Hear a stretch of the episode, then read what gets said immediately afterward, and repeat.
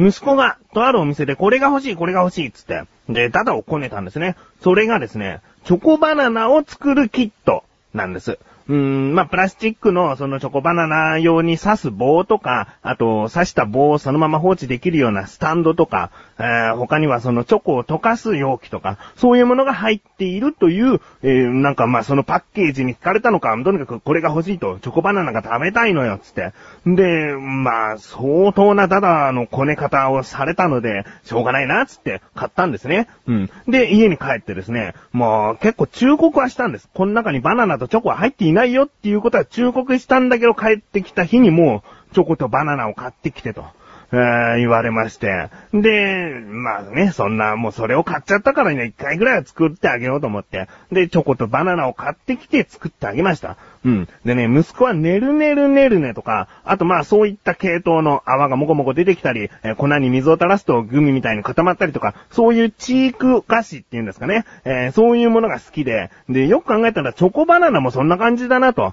えー、砕いたチョコをその専用の容器に入れて、電子レンジに入れて、で、よく混ぜるとチョコが溶けてくるから、そこにバナナをつけて、しばらく放置すると。うん、まあ、そういうものが結局好きなのかなと思って。で、チョコバナナをですね、作ってあげると、そりゃもう喜んでですね、美味しそうに食べて、パパも食べて、つって、ね、一緒に食べたりなんかしたんですけれども、よく考えたらですね、もうバレンタインが過ぎてますね。えー、この配信日が15日、2月の15日なので、バレンタインが過ぎていたということは、まあ息子に自分が逆チョコをあげたような感じなのかなっていうね。でもまあ男から男にあげる時点でもう逆の逆チョコみたいな、もうよくわからないチョコなのかなっていう感じですね。いやー、そうですね。気づけばバレンタインでした。あーまあね、息子は喜んでくれたし、自分はいくつもらったのかなんていうことはね、もう結婚したこんな男のチョコの数なんて興味がないでしょうから、特に話すことはありませんけれども、とにかくでもバレンタインは好きです。だけど、その逆チョコとかそういうことで盛り上がるのは好きじゃないっていうことは過去に話したかな。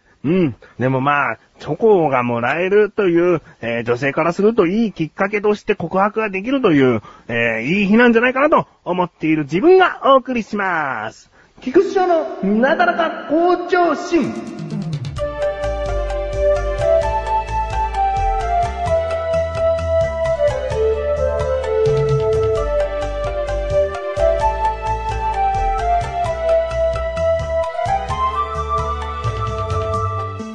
いやー、やばかった。あのね、本当に焦りましたね。えー、先ほども言いましたけれども、バレンタインデーが過ぎました。ちょうど1年前のバレンタインで、自分は何をしていたか、寝込んでましたね。うん、なぜかというと、インフルエンザにかかっていたからです。でね、もう本当にこんなタイミングかと思うぐらい、体調を崩したんです。で、前回話したんですけれども、うちはちょっと家具の大移動、えー、部屋の整理整頓を徹底的にするということで、今家の中がもうめちゃくちゃになっているんですね。まあ、もうそろそろ終わってきたんですけれども、なっていたんです。で、先週末に家具を買ってきて、で、それを組み立ててそこに物を詰めたりだとか、まあ、いろいろと整理整頓をするってことだったんですけれども、その買ってきた家具がだいたい4、5個ありまして、で、全部自分で組み立てるものなので、まあ、組み立ててたんですね。うん。で、先週末といえば自分は他の番組で生放送をやっておりまして、で、その生放送もあるから、まあ、一旦それは置いといて生放送をして、で、その生放送分の編集を終わったのが3時ぐらい、深夜の3時ぐらいなんですね。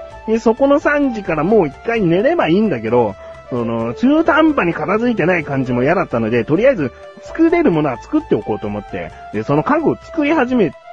いたんです。深夜3時から。で、比較的簡単にできるかなと思っていたら、どうもそのパイプの部分のネジ目が雑に作られていたせいか、なかなかこうネジが入っていかなくて、だけどなんかよく閉まらない場合はこちらの専用のドライバーで、えー、きつく締めてみてくださいみたいなことが書いてあるから、きつく締めてみたら、なんか、それ以上いかなくなっちゃって、で、もっときつくなのかなと思っていろいろやってたんですけれども、他のパイプを使って、その、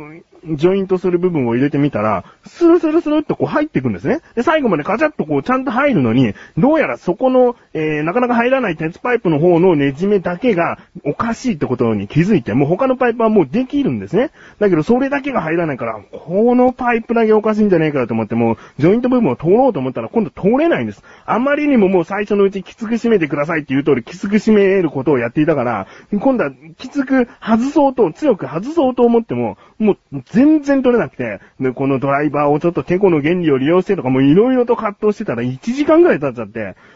もう、すんなり行けば絶対30分くらいで終わったものだったのにと思って、で、どんどんどんどん用が開けてってですね、えー、で、なんとかですよ。本当にもう鉄パイプをこうちょっと硬いもので、どんどんどんどん叩いて、えー、若干変形させる感じですね。えー、歪みを作って、えー、取れるかなとか、もういろんなことをやった挙句、なんとか取り出せまして、で、そこの鉄のパイプの部分は、両端とも同じ形をしてるので、えー、まあ、反対の方を使えば大丈夫ってことなので、それは作れたんですね。えー、やっと作れた、やっと終わったと思って、で、それからは深夜3時から始まって、まあ1時間ぐらいはかかったけれどもなんだかんだで5時半とか、まあそんぐらいに寝ることになったんですね。ああ、もう今日は疲れたと。だってその日は、えー、収録もありましたけれども、その前に家具を組み立ててた。で、その前には家具を買ってきた。で、まあその前にもちょっとこう出かける前にも色々と、こう一悶着というか、えー、バタバタしてたところがあって、とにかく慌ただしい一日だったんですね。で、その次の日の朝、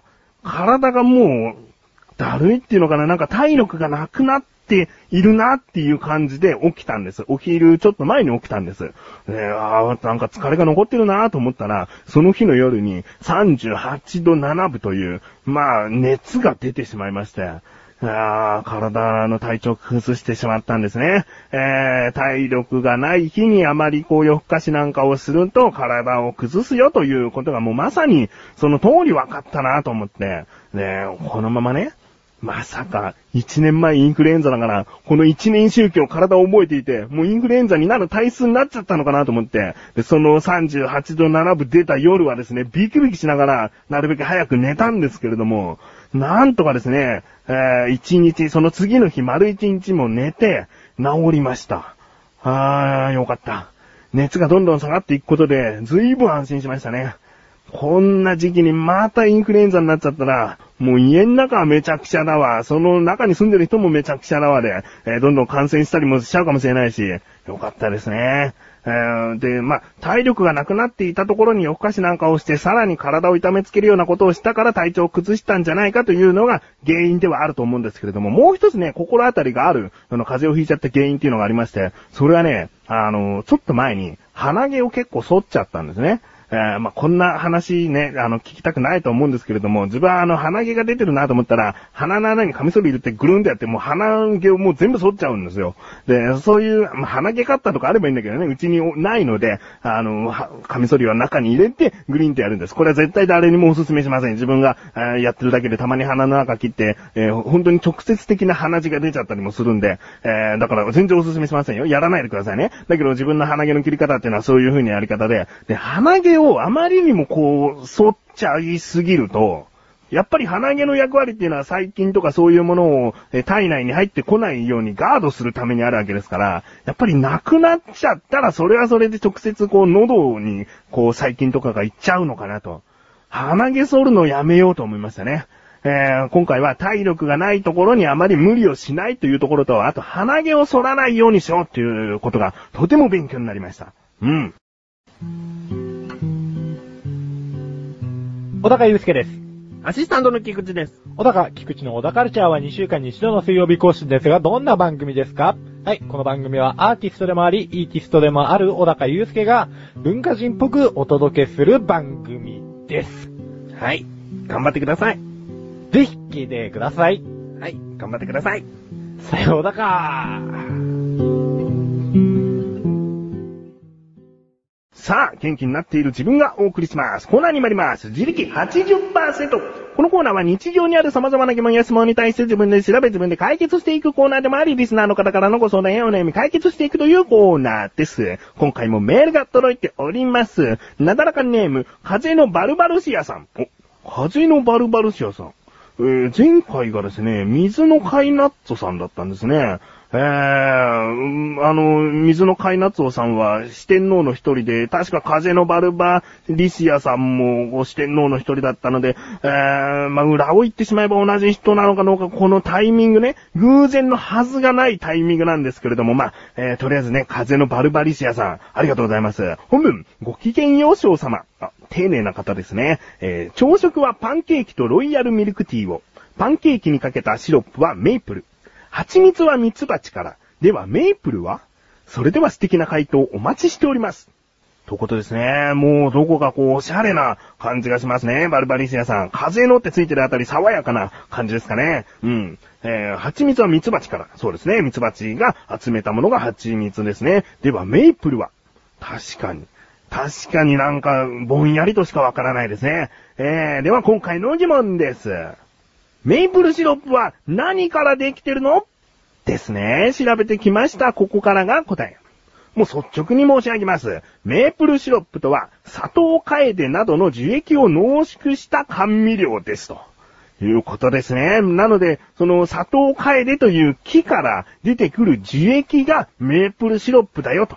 いうことですね。で、よく思い出してみると、そのメープルシロップの、まあ商品によりますけれども、パッケージにカナダの国旗みたいな模様が書かれていることが多い気がします。で、そのカナダの国旗に書かれている、もうその葉っぱ、葉っぱがですね、それが砂糖カエデなんですね。いやーもう、これはどこが始まりかって言ったら、まずまあ、カナダで有名な、えー、まあ植物というものが砂糖カエデであり、で、メープルシロップは砂糖カエデであり、ということで、えー、メープルシロップのパッケージにはもうカナダのマークがついているということですね。うん。で、まあ、これどういう風にそのシロップを抽出するのかっていうと、まあ、普通に木を切りつけて、で、そこから溢れ出る樹液をバケツで集めるという、まあ、それが原始的な、えー昔からの取り方らしいんですね。もうこんな簡単にメープルシロップ出てくるんだと思うと、本当になんかもうお菓子の木と言ってもいいぐらいのものですよね。なんか庭に一本生えててもいいかなって思うぐらいの、なんかすごいなと思いましたね。えー、で、よくよく考えたらですね、もうメープルシロップは砂糖カエデ。で、で蜂蜜は蜜蜂なんですけれども、よくよく考えれば、花の蜜を取ってきてるわけですよね。で、他にも砂糖。砂糖なんていうのももう砂糖キビからできてるわけですから、よく考えると、まあ、最近では人工甘味料っていうのはたくさんありますが、甘いものといえば植物が、こう、作ってくれていたんだなと、思いましたね。うーん、これはもうまさに、こう酸素も作り出す植物、そして甘いものを作り出す植物。なんか、あんまりやっぱりね、今更ですけれども、なんか緑は大切にって思いますね。うん。ということで、風のバルバリシアさん、いかがでしょうか？メープルシロップは砂糖カエデの樹液でした。ということで、こんな感じで日常にある様々な疑問や質問の方をお待ちしております。投稿よりなだらかご助身を選択して、どしどしとご投稿ください。以上、自力80%でした。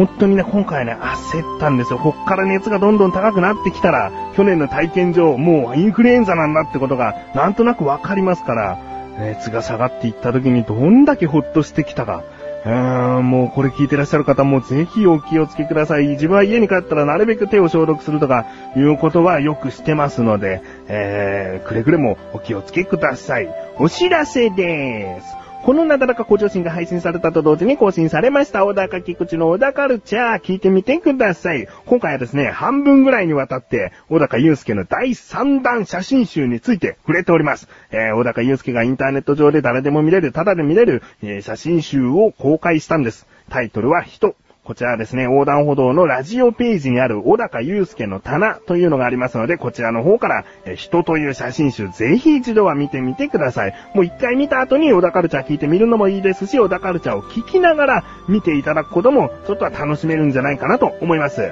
まあ、今回ね、半分ぐらいにわたってこの写真集について話しているので、後半がバタバタしている感じ、その辺も聞いていただけたら嬉しいなと思います。ということで、なだらか今年は毎週水曜日更新です。それではまた次回、お会いいた菊池勝利したメガネとマーニでもあるよ。お疲れ様です。